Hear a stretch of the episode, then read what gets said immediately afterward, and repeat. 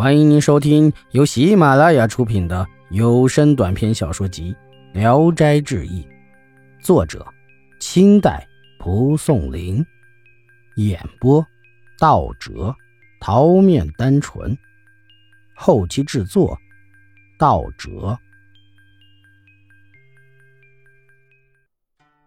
天亮以后，张鸿渐问人家这是什么地方，原来是山西太原郡。他于是到了郡城，租了处房子教起书来，并改名换姓叫公子谦。他在这里一住就是十年。通过打听，知道这几年官府对于追捕他的事儿已经渐渐松懈，这才又慢慢的朝东往家走。靠近村子时，他没有敢急着进，而是等夜深人静后才进去。张鸿渐到了家门口。一看院墙又高又坚固，没法再跳进去，只得用马鞭敲门。过了好久，妻子才出屋问是谁。张鸿渐小声的告诉了他。方氏听说后高兴极了，急忙开门叫他进来，并装作斥责的声音说道：“在京城钱不够用，就该早点回来拿，怎么叫你半夜回来？”进了屋，夫妻二人说了说这些年来个人生活的情况。才知道那两个差役也一直逃亡在外，没有回来。他俩说话期间，帘子外面有个少妇多次来往。张鸿渐就问他是谁，冯氏说：“是儿媳。”张鸿渐又问道：“那儿子在哪里？”冯氏说：“到郡城参加乡试，还没回来。”张鸿渐一听就流下眼泪来说道。我在外流落了这么些年，儿子已经成人了，没想到他真能读书成才。您的心血可以说是全都用尽了。话没说完，儿媳已烫好了酒，做好了饭，摆了满满一桌。张鸿渐真是大喜过望。住了几天，他总是躲在床上不出屋子，唯恐被别人知道。有天夜里，夫妻二人刚睡下。忽听外面人声鼎沸，捶门的声响非常猛烈，他俩吓坏了，赶紧一同起来。听到外面的人说：“哎，他家有后门吗？”方氏更加害怕了，急忙用一扇门代替梯子，送张鸿渐趁夜色跳墙出去，然后到大门口问是什么事儿。原来啊，是来家里为新科举人报喜的差役。方氏大喜，很后悔让张鸿渐逃走，但是追也没法追了。张鸿渐这天夜里在野草树丛中连跑带钻，急得顾不上分辨道路。到了天亮，已是困乏到了极点。起初他本想往西走，问了问路上的人，这儿竟然是离去京城的大路不远了。于是他进了村子，心想拿衣服换顿饭吃吧。发现有座高大的门楼，墙上贴着报喜的大红纸条。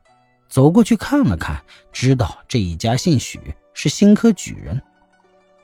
不一会儿，有位老翁从大门里出来，张鸿渐迎上前去，行了个礼，并说明了来意。许翁见他仪表不凡，知道他不是骗吃骗喝的人，便请他进家里，用酒饭招待了他。许翁于是问他要到哪里去。张鸿渐假说道：“呃，在京城设馆教书，回家路上遭了强盗的洗劫。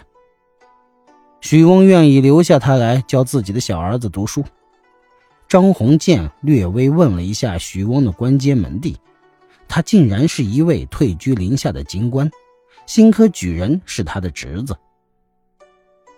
过了一个多月，许举人和一位同榜的举人一起来家。这位举人说，他家住在永平府，姓张，是个十八九岁的年轻人。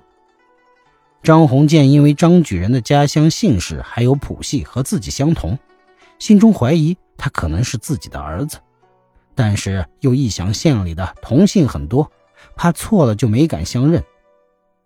到了晚上解行李时，徐举人拿出一册记载同榜举人的籍贯，三代的齿录。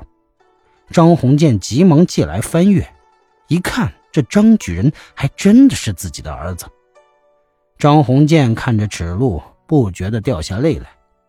大家都惊奇地问他怎么了，他这才指着上面的名字说：“这张鸿渐，就是我呀。”便详尽地叙述了自己前后的遭遇。张举人跑过来，抱着父亲大哭起来。经许家叔侄二人安慰劝说，张宏建父子才转悲为喜。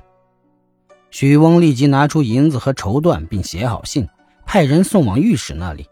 张宏建父子于是一同回家。方氏自从得到儿子中举的喜报以后，天天为张宏建逃亡在外感到悲伤。忽然有人说新举人回来了，心里更加悲痛。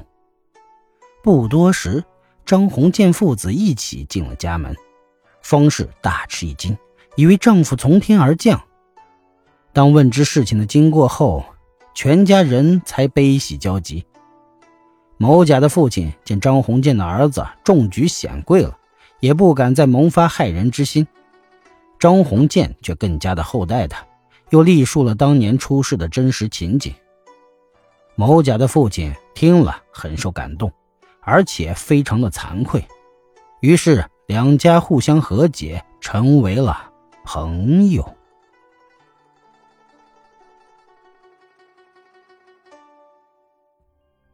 本集演播到此结束，谢谢大家的收听。喜欢请点赞、评论、订阅一下。